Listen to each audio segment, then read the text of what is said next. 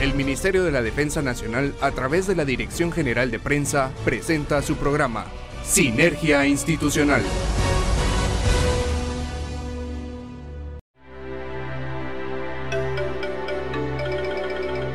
Muy buenas noches Guatemala, bienvenidos a una emisión más de Sinergia Institucional Radio. Les saluda el coronel Rubén Telles y para mí es un verdadero gusto poder acompañarles. Me imagino que a esta hora de la noche muchos de ustedes ya están en casa, están deleitando la cena o tal vez en el proceso de cocinarla. Muchos otros están en el tránsito y otro buen número de ustedes están empezando una jornada nocturna de labores. Para todos ustedes les deseamos lo mejor de las noches y los invitamos a que sigan en sintonía del 107.3 FM de TGW, La Voz de Guatemala, durante esta próxima media hora. En este martes tengo el gusto de compartir micrófonos con la alférez Sara Navichok y con el subteniente Juan Carlos Rosales. Patojos, buenas noches, ¿cómo están ustedes? Con la moral muy alta, mi coronel, muy buenas noches y buenas noches a todos nuestros amigos radioescuchas. Les saluda la alférez de navío Sara Navichok de Juárez y es un gusto poder estar con ustedes nuevamente e informarles acerca de todas las actividades más relevantes en las cuales está involucrado el ejército de Guatemala. ¿Qué tal, subteniente Rosales? Cuénteme cómo va su semana. Pues gracias a Dios bastante bien, con mucho entusiasmo, con mucha moral, aquí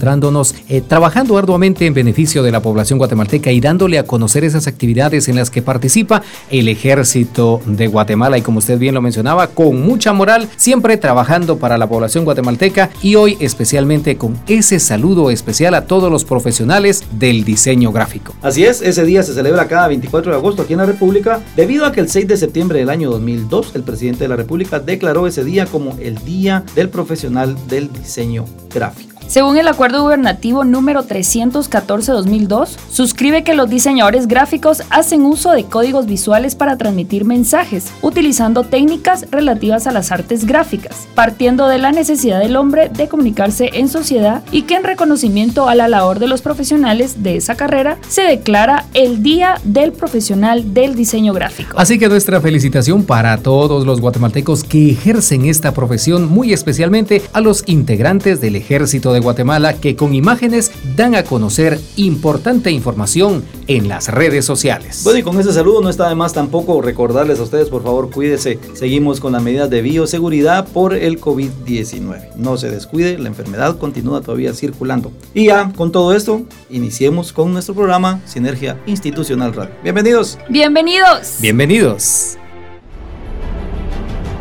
A continuación en su programa Sinergia Institucional, La Portada.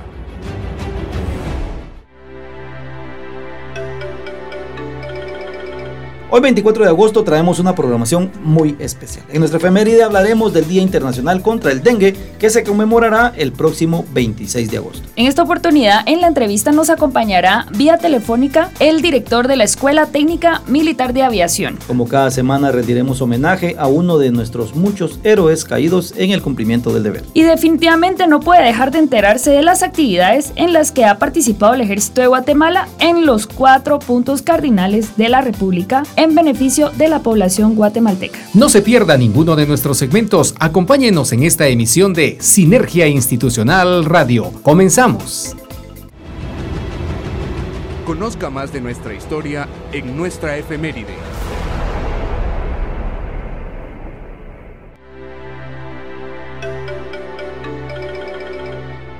El próximo 26 de agosto se celebra el Día Internacional contra el Dengue, una enfermedad tropical que se transmite por la picadura de mosquitos infectados y que no se transmite entre personas. Lo hemos escuchado mencionar varias veces, pero ¿qué es el dengue y cuáles son sus síntomas? Le comento, mi alférez, que el dengue se trata de una infección aguda causada por un virus que puede afectar a cualquier persona. Existen cuatro variedades de dengue, siendo el dengue hemorrágico el más grave. Y a todo esto hay que saber, hay que tener bien claro, que es posible que una misma persona desarrolle la enfermedad cuatro veces, cada una de ellas por una variedad diferente del virus. El dengue también provoca síntomas parecidos a los de una gripe. Puede ser fiebre, dolores musculares, quizás dolor de cabeza, también escalofríos, náuseas y hasta le puede provocar vómitos. En ocasiones puede evolucionar hasta convertirse en un cuadro potencialmente mortal llamado dengue hemorrágico o grave. Y es que esta es una enfermedad muy extendida en su zonas tropicales del planeta. Últimamente se ha desarrollado de manera creciente en las zonas urbanas, convirtiéndose en un problema grave de salud pública, junto con otras variaciones de enfermedades eh, tropicales como el Zika y el chikungunya. Actualmente, más de la mitad de la población mundial tiene riesgo de contraer la enfermedad. Cada año se producen más de 390 millones de casos en el mundo, de los cuales 500 mil corresponden a la variedad más grave, que es el dengue hemorrágico. Este causa unas 25 mil muertes. Así es, mi alférez y mi coronel. Sería bueno comentarle a nuestros amigos radioescuchas de qué manera podemos prevenir el dengue. Bueno, la única forma eficaz de prevenirlo es controlando las poblaciones de mosquitos transmisores. Acá en Sinergia Institucional Radio les vamos a contar o les vamos a dar algunas recomendaciones para esto. Una de las recomendaciones es que debemos eliminar correctamente todos los desechos sólidos y líquidos. Así es, también, por favor, amigo Radio Escucha, evitar que los mosquitos encuentren lugares donde depositar sus huevos. También podemos aplicar tratamientos adecuados a los recipientes donde se almacena agua. Uno de ellos, y el más común, puede ser el cloro, siempre teniendo en cuenta el uso mesurado y adecuado de químicos como este. También no olvide cubrir, vaciar y limpiar periódicamente los recipientes donde usted almacena agua para su uso doméstico. Y también la recomendación muy especial, en especial en esta época de lluvia, limpiar las canaletas, bebederos de animales o lugares donde se almacena agua para otros usos. Y si usted tiene grama en su casa, manténgala corta. La grama larga solamente fomenta criaderos de mosquitos. También si tiene floreros, debe cambiar regularmente el agua. Y también usar repelentes para las picaduras de mosquitos, en especial todas esas personas que saben que son alérgicas a los piquetes. Bueno, otra recomendación también es usted puede elaborar trampas para mosquitos. ¿Sabía usted eso? ¿Sabía usted, No, mi coronel. Elaborar trampas, Rosales. ¿Cómo? ¿Cómo elaboramos? Bueno, les voy a contar de una manera muy rápida y pueden buscar mayor referencia en YouTube. Viene usted, toma un doble litro de cualquier marca, de cualquier bebida, lo lava, lo limpia y luego lo corta donde empieza el embudo, el cuello del doble litro. Adentro de ese doble litro vierte usted una taza de agua caliente, no hirviendo, agua caliente. Tres cucharadas de levadura para pan, dos cucharadas de azúcar morena, lo mueve y luego pone el embudo sin el tapón hacia adentro de la botella. Sella la orilla donde está ese, esa unión del plástico con plástico, lo cubre en un material oscuro y lo deja en una esquina de su casa. Esa reacción química de la, del agua caliente más levadura de pan más azúcar morena genera CO2, dióxido de carbono, que es lo que nosotros emitimos y que es lo que el zancudo detecta y por eso nos sigue. Entonces esta trampa lo que hace es que engaña al zancudo, haciéndole pensar que dentro de la botella hay alguna víctima, un animal, una persona, lo que sea, que está emitiendo CO2 y entran en la trampa. Nosotros lo hacemos en mi casa y déjeme decirle que funciona. No tenemos grandes poblaciones de zancudo, pero a los ocho días que uno revisa la trampa, hay zancudos adentro que entran, no saben cómo salir, se deshidratan y se quedan ahí muertos. Una manera más, si usted tiene más dudas, por favor búsquelo, búsquelo en YouTube, no está de más enterarse, no está de más hacerlo, es una medida bastante barata, fácil y sencilla de hacer. Además de eso, el ejército de Guatemala cuenta distintas unidades, sus brigadas, comandos, servicios y dependencias militares que dentro de sus funciones tiene eh, realizar jornadas de deschatarización en distintos puntos de la República. Esto se hace en conjunto con el personal del Ministerio de Salud Pública y Asistencia Social, recolectando distintos tipos de recipientes en desuso que se encuentran en las viviendas o en la vía pública, los cuales, de no eliminarse, tienden a convertirse en criaderos de larvas de mosquitos transmisores de enfermedades como el dengue, paludismo, ¿cuál otra enfermedad está? También está el Zika y el chikungunya. Con estas acciones, nuestro ejército de Guatemala trabaja en pro del bienestar de la población, minimizando así la ocupación en los hospitales que ya se encuentran atendiendo a pacientes COVID-19. Así es, amigos oyentes, que ya saben, sigan estos consejos o parte de estos consejos o los que usted pueda encontrar, como decía mi coronel Telles, a través de las redes sociales, que de esta manera pueden cuidar a sus seres queridos. Seguimos con más de nuestro programa Sinergia Institucional Radio. Este 2021 se conmemora el bicentenario de nuestra independencia patria. Por ello, hemos preparado una cápsula histórica y queremos que conozcan los acontecimientos que se llevaron a cabo de 1944 a 1996. Guatemala celebra el bicentenario de independencia patria. Te contaremos cómo el ejército ha evolucionado en 200 años. El 20 de octubre de 1944, un movimiento revolucionario liderado por el capitán Jacobo Arbenz Guzmán, el ciudadano Jorge Toriello Garrido y el mayor Francisco Javier Arana, que integraban la Junta Revolucionaria de Gobierno, derrocan al entonces presidente general Ponce Baides y le suceden en el poder. En 1945, el pedagogo Juan José Arevalo Bermejo es electo presidente, llevando a cabo reformas a los sectores agrícola, laboral y educativo. En el ámbito militar, destaca una nueva ley constitutiva y la creación de nuevas unidades militares. El coronel Jacobo Arbenz Guzmán sucede a Arevalo Bermejo en 1954. En ese mismo año, con la invasión del Ejército de la Liberación, renuncia a su cargo Arbenz. En respuesta, los caballeros cadetes de la Escuela Politécnica, el 2 de agosto atacan y vencen a los liberacionistas. En 1959 se funda la Marina de la Defensa Nacional en Puerto Barrios y posteriormente la Escuela Naval. Este evento es seguido en 1972 por la fundación de la Base Naval del Pacífico. En el año 1960 inicia el enfrentamiento armado interno, el cual tiene una duración de 36 años. Durante este periodo de tiempo, el ejército de Guatemala defendió el honor y la soberanía de la nación, sacrificando la vida de muchos soldados. Además, en el año 1976, el país fue asolado por un terremoto y el ejército de Guatemala se vio involucrado en las tareas de rescate y reconstrucción del país. Y en 1996 tuvo fin con la firma de la paz firme y duradera el conflicto armado interno. Bicentenario de Independencia de Guatemala, 1821-2021. Guatemala, tu nombre inmortal.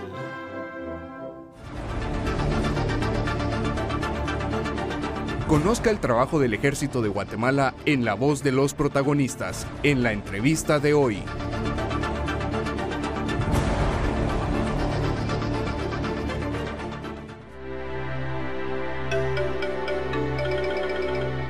Usted sigue en sintonía de Sinergia Institucional Radio a través del 107.3 FM de TGW, La Voz de Guatemala. Amigos de escuchas, esta noche nos acompaña vía telefónica el coronel de aviación, piloto aviador diplomado en Estado Mayor Aéreo, José Manuel Méndez Morales. Él es el director de la Escuela Técnica Militar de Aviación y hoy compartirá información sobre ese centro de educación que ustedes deben conocer. Buenas noches, mi coronel, qué gusto poder comunicarnos con usted. Muy buenas noches, mi coronel buenas noches a toda la respetable audiencia de TGW a través de este programa tan especial como es Sinergia Radio soy, como lo dijo mi coronel, el coronel de aviación, piloto aviador diplomado en Estado Mayor, José Manuel Méndez Morales, director de, actual de esta escuela. Mi coronel, estamos acercándonos ya a la época en la cual los centros educativos, como el que usted dirige, eh, abren la temporada de captación para el año escolar 2022. Sabemos que hay muchos padres de familia y jóvenes que desean ingresar a la Escuela Técnica Militar de Aviación o ETMA, como más comúnmente se le conoce. Quisiéramos que usted nos comentara un poco de la historia de ese centro educativo. Muy bien, muchas gracias.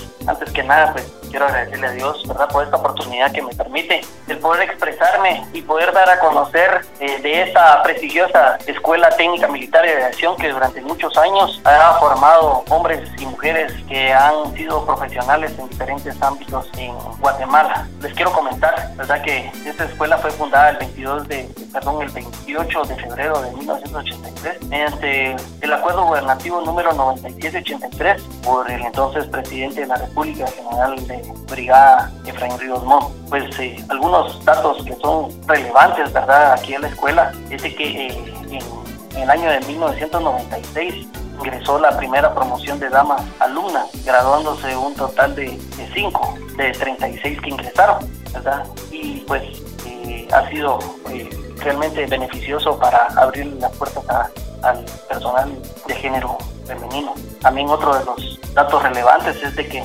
esta escuela ha graduado 2.500 alumnos entre caballeros y damas alumnas. Y pues un dato curioso de lo que le puedo decir es de que eh, en la actualidad hay 247 alumnos Dentro de ellas hay 53 damas que están recibiendo su, educación actualmente, ¿verdad? Así que eh, una, aquí se, son tres carreras que, que, sacan en una, ¿verdad? O, podríamos decir dos carreras y una, un grado de subteniente. Mi coronel, buenas noches. Le saluda el alférez de navío Sara Navichok. Le agradecemos el tiempo que nos dedica para esta entrevista. Nos gustaría saber cuál es la oferta educativa que brindan a los jóvenes. Muy bien, eh, buenas noches, Navichok. La verdad es que aquí, como les mencionaba, se gradúan de bachiller en ciencias y letras, que son los primeros dos años de su carrera. El tercer año, que es esencialmente lo que es el perito en mecánica de aviación, y eh, se gradúan de subtenientes de reserva de aviación. En lo que es la oferta que se presenta a todo el personal eh, aspirante que desea superarse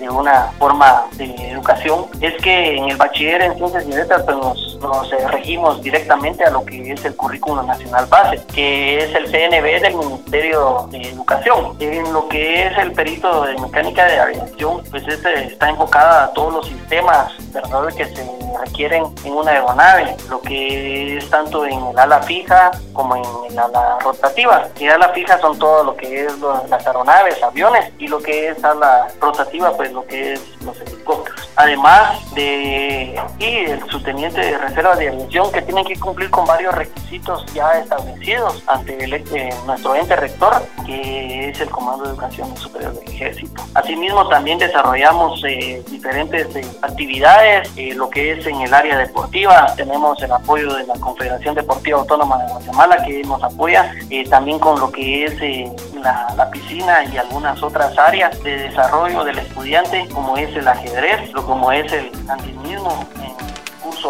que son cursos libres. Ah, además, eh, hay ya clases deportivas que son obligatorias y que se desarrollan dentro de su pensum de los tres años, como es el box, el taekwondo, la natación y el judo. Y pues eh, algo que es muy importante y esencial para, para en el desarrollo y en la edad que están es lo que es el fortalecimiento espiritual que tenemos el apoyo de Capellanía del Ejército. Mi coronel Méndez, muy buenas noches. Le saluda el subteniente Juan Carlos Rosales. Quisiéramos, por favor, que compartiera con nuestra audiencia cuáles son los requisitos para ingresar a la EDMA. Muy bien, eh, ¿qué tal? Mucho gusto, subteniente Rosales. Bien, el aspirante a dama y caballero alumno para ingresar aquí a, a, formar parte del escuadrón de damas y caballeros alumnos deberá cumplir con los siguientes requisitos. Uno, pues ser menor de edad, a menos de 18 años, al primero de enero del 2022. El segundo requisito es haber aprobado tercero básico en el ciclo lectivo 2021 y poseer buena, buena salud. Eh, para complementar un poquito la información, pues los alumnos tienen que hacerse un su examen de admisión ¿verdad? Para poder eh, cumplir con los requisitos que también están establecidos y pues son exámenes prácticamente de lo que se ha o de lo que han recibido en sus diferentes establecimientos que están actualmente, como son exámenes académicos, donde entra matemáticas, inglés, eh, cultura general, ¿verdad? Y un examen también psicológico y pues hay exámenes médicos en donde ellos van a hacerse toda su, batería de exámenes al hospital de, de la Fuerza Aérea pues eso es prácticamente lo que ellos tienen que cumplir para poder entrar aquí a la, a la escuela. Mi coronel, definitivamente esta entrevista está generando ya algún interés en nuestros amigos radioescuchas, quienes a través del WhatsApp nos están preguntando en qué fechas son las preinscripciones e inscripciones para la ETMA. Muy bien, eh, gracias mi coronel. Eh, sí, tenemos programado aquí en la escuela lo que son los exámenes de admisión, ¿verdad? Que se llevarán a cabo el 18 de septiembre. Ese reconocimiento de todos y por la situación que está viviendo Guatemala, pues será en línea, ¿verdad? Por medio de Google, de Forms, a través del Claro. Eh, pues serían los exámenes que les había mencionado y todos aquellos alumnos que logren pues cumplir con los requisitos que están establecidos, llegamos al día de la inscripción, ¿verdad? Que es el día lunes 15 de noviembre en horario de 0800 a 1200 horas. ¿Y qué deben de presentar? Pues los documentos que les van a dar en su respectivo establecimiento, que son el diploma y certificado de sexto primaria en original, el diploma de educación primaria, el certificado de primero, segundo y tercero básico, la constancia de código penal extendido por el de Educación, que eso se los dan en su establecimiento, ¿verdad? Y pues eh, eh, debiendo de cancelar eh, lo que es la inscripción, que se les dará en el momento que ustedes pues, se acerquen aquí a la escuela a inscribir a su respectivo hijo o hija. Mi coronel, con relación a la pandemia que actualmente estamos viviendo, nos gustaría saber cómo será la modalidad para el 2022. Eh, Navichok, pues esa es una pregunta así bien eh, difícil de contestar porque realmente, como usted se ha dado cuenta y todos pues, los, que nos están escuchando, este ha sido una, un año bastante difícil por eh, la situación que tenemos eh, a nivel mundial. sería muy de adelantarme mucho al poderle responder claramente su pregunta, pero le puedo contestar la forma en que ahorita lo estamos haciendo y la forma en que tenemos pensado. lo estamos haciendo ahorita en una forma virtual, ¿verdad? todos los estudiantes están recibiendo su clase en una forma virtual. Ya se mandó al Ministerio de Educación que vinieran a revisar las instalaciones para que en un momento estar preparados, las puertas de la escuela se puedan abrir en una forma presencial. Eh, los alumnos eh, que sí están acercándose para recibir sus prácticas y, algunos otros requisitos que se deben de cumplir para eh, lo que es el subteniente de reserva de aviación son los de tercer año que han estado viniendo en algunas ocasiones aquí a la escuela para cumplir ese requisito de que son las prácticas, ¿verdad? Pero eh, para el 2022, eh, ¿cómo lo tenemos programado? Hasta el momento le puedo dar una respuesta de que es en una forma virtual. Sin embargo, pues como les comento, ya queremos estar preparados para estar, para que recibir a los alumnos en, forma presencial, pero hasta el momento podría decirle en una forma virtual. Mi coronel, eh, otra pregunta que nos, que nos hacen en redes, eh, ¿a dónde pueden abocarse para más información? Muy bien, eh, como les digo, las puertas de la, de la escuela están abiertas para todo aquel joven o jovencita que desea prepararse en el área de mantenimiento de mecánica de aviación. Eh, aquí en la escuela pueden venir a recibir información o eh, les puedo dar lo que es el, un correo electrónico para que escriban y nosotros les mandamos toda la información para poderse preinscribir si así lo desean. O también nos pueden ubicar en nuestras redes sociales, ¿verdad? Como es Facebook en Escuela Técnica Militar de Aviación Oficial. El correo electrónico es, eh, se los voy a decir así en una forma, rcm05 etma.gmail.com, ¿verdad? Pues repitiéndolo, rcm 05 etma.gmail.com, que es Relaciones Cívico-Militares 05 etma.gmail.com. Esas son las iniciales, eso quiere decir las iniciales. Mi coronel nos gustaría que diera un mensaje a la población acerca de su compromiso como director de la Escuela Técnica Militar de Aviación. Pues eh, la verdad es que tener la oportunidad y el gusto de poder compartir con todos eh, aquellos jóvenes o damas que desean cumplir algún sueño al estar cerca de las aeronaves de la Fuerza Aérea, ese es nuestro mayor compromiso. El que salgan con una educación de nivel para un futuro que ustedes puedan tener tanto en la Fuerza Aérea Guatemalteca como lo que son en los diferentes hangares de aquí de, nuestro país o ir preparados para ir a enfrentarse a una carrera en la universidad. realmente nuestro compromiso es con todos los alumnos que salgan altamente preparados. como en todo establecimiento hay algunas situaciones de, que se van presentando poco a poco, pero gracias a Dios con el equipo de trabajo que tengo en esta escuela se ha ido resolviendo y pues eh, deseamos de que todo aquel alumno que tenga la intención de venir y prepararse y salir eh, conociendo lo que es eh, el, lo que es lo mejor en lo que en mantenimiento aeronáutico pues los esperamos Agradecemos al señor coronel de aviación, piloto aviador, diplomado en Estado Mayor Aéreo José Manuel Méndez Morales por el tiempo para atender esta entrevista y a usted amigo Radio Escucha, lo invitamos a que se acerque a la EDMA y conozca esta opción para que sus hijos o conocidos puedan estudiar en el 2022. Continuamos con más de Sinergia Institucional Radio.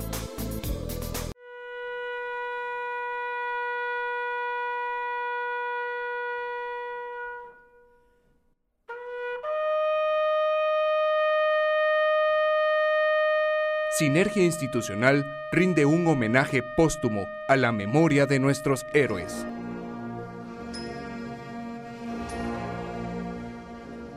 Cada semana en Sinergia Institucional Radio rendimos homenaje a uno de los muchos héroes caídos en el cumplimiento del deber. En esta oportunidad recordamos al soldado de segunda Bernardo Kukul Ishim, quien falleció el 30 de agosto de 1995 en Las Pozas, Sayak Petén. El soldado de segunda Bernardo Kukul Ishim dio su vida por la nación al defender la constitución política de la República de Guatemala. A continuación dedicamos la oración del soldado caído a todos nuestros héroes militares y en especial al soldado de segunda Bernardo Kukul Ishim.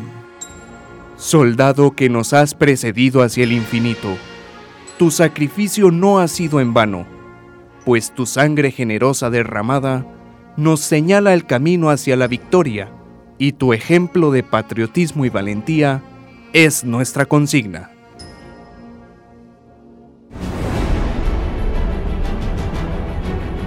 Conozca lo más relevante de las actividades que realiza el Ejército de Guatemala en nuestro segmento de noticias.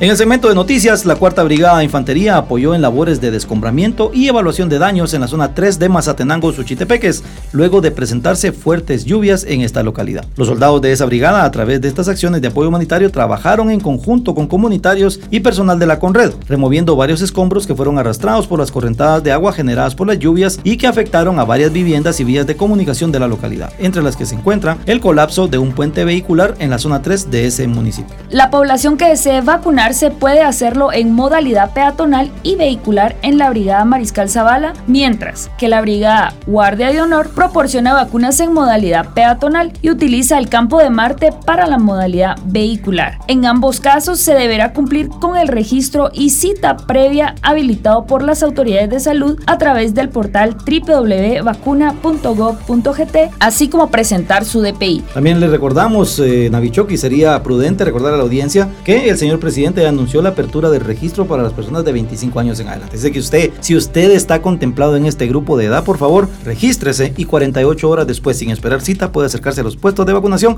y para nosotros será un gusto atenderle. Ayúdenos a promover el Plan Nacional de Vacunación. Así es, mi coronel, la invitación para todos nuestros radioescuchas, ya que el Ejército de Guatemala también realiza constantes actividades que llevan bienestar a las familias a través de jornadas médicas y entrega de víveres e insumos que mejoran la calidad de vida de muchos de nuestros hermanos guatemaltecos. Como parte de estas acciones, la Quinta Brigada de Infantería realizó una jornada médica con vecinos de la aldea Tuilam del municipio de San Sebastián, Huehuetenango, beneficiando a numerosos vecinos atendiendo en las especialidades de pediatría y ginecología. En dicha jornada también se administraron vacunas contra el coronavirus COVID-19 a la población residente de la aldea, con el objetivo de avanzar con la inmunización programada en el Plan Nacional de Vacunación y protegerles contra la enfermedad la actividad fue coordinada con el Ministerio de Salud Pública y Asistencia Social, Gobernación Departamental y el Club Rotario de Huehuetenango. Y pasando a otro ámbito, el Ejército de Guatemala, en el marco de actividades del Bicentenario de Independencia Nacional, conmemoró el Día de la Bandera Nacional, símbolo supremo de la República de Guatemala, que fortalece la identidad nacional y que forma parte fundamental de su historia, cultura y patrimonio. El Día de la Bandera Nacional recuerda la fecha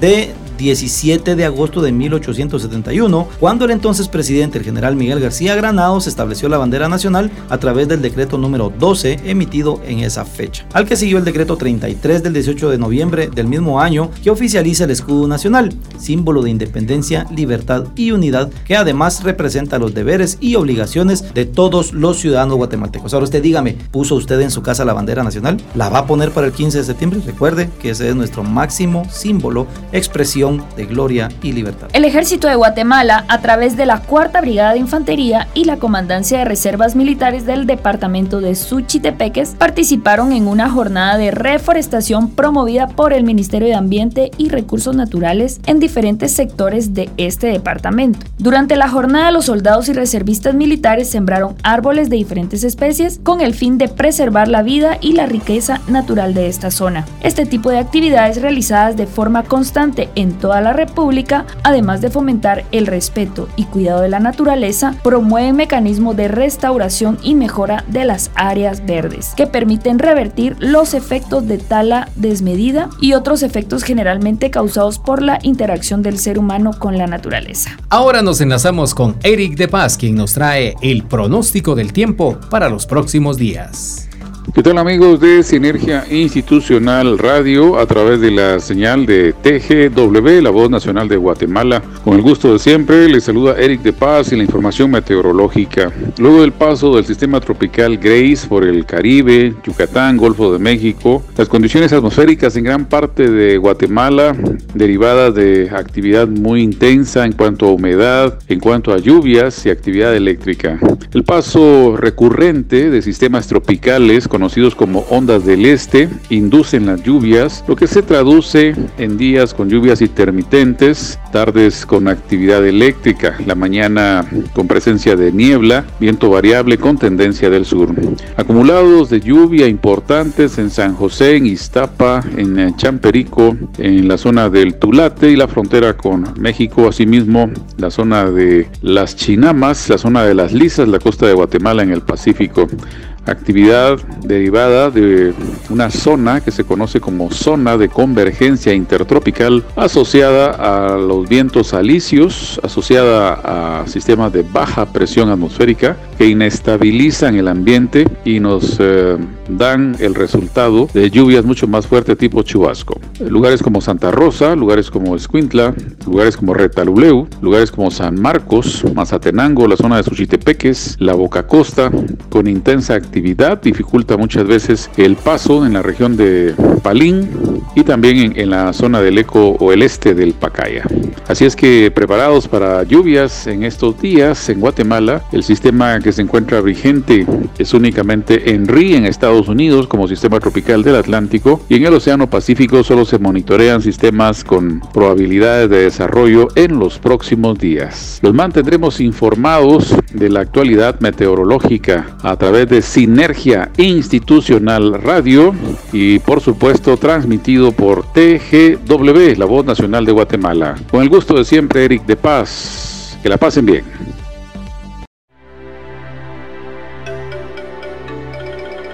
Bueno, y lamentablemente hoy hemos terminado esta emisión. Recuerde que tenemos una cita el próximo martes a partir de las 7 de la noche aquí en el 107.3 FM de TGW, La Voz de Guatemala. Y recuerde seguir cumpliendo con las medidas de higiene y seguridad para contrarrestar la propagación del coronavirus COVID-19. Que tengan una excelente noche. Los invitamos a que sigan en compañía de TGW, La Voz de Guatemala. Y de ustedes nos despedimos hoy con la consigna Buenas noches Guatemala. Puedes dormir en paz porque en cualquier punto cardinal de tu territorio, siempre hay un soldado en guardia. Recuerde que este es el ejército de Guatemala, dejando un legado que construye futuro. El Ministerio de la Defensa Nacional, a través de la Dirección General de Prensa, presentó Sinergia Institucional. Hasta nuestra próxima audición.